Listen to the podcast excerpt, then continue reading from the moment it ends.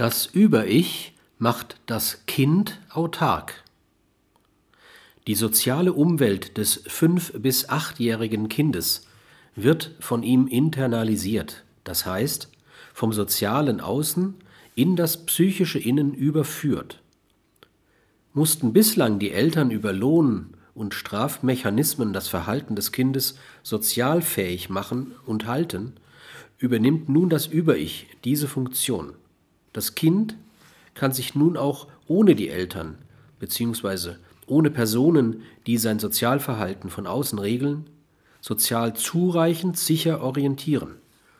Die Bildung des Über-Ich ist also wichtig für das soziale Selbstständigwerden eines Menschen, für die Abnabelung von den Eltern.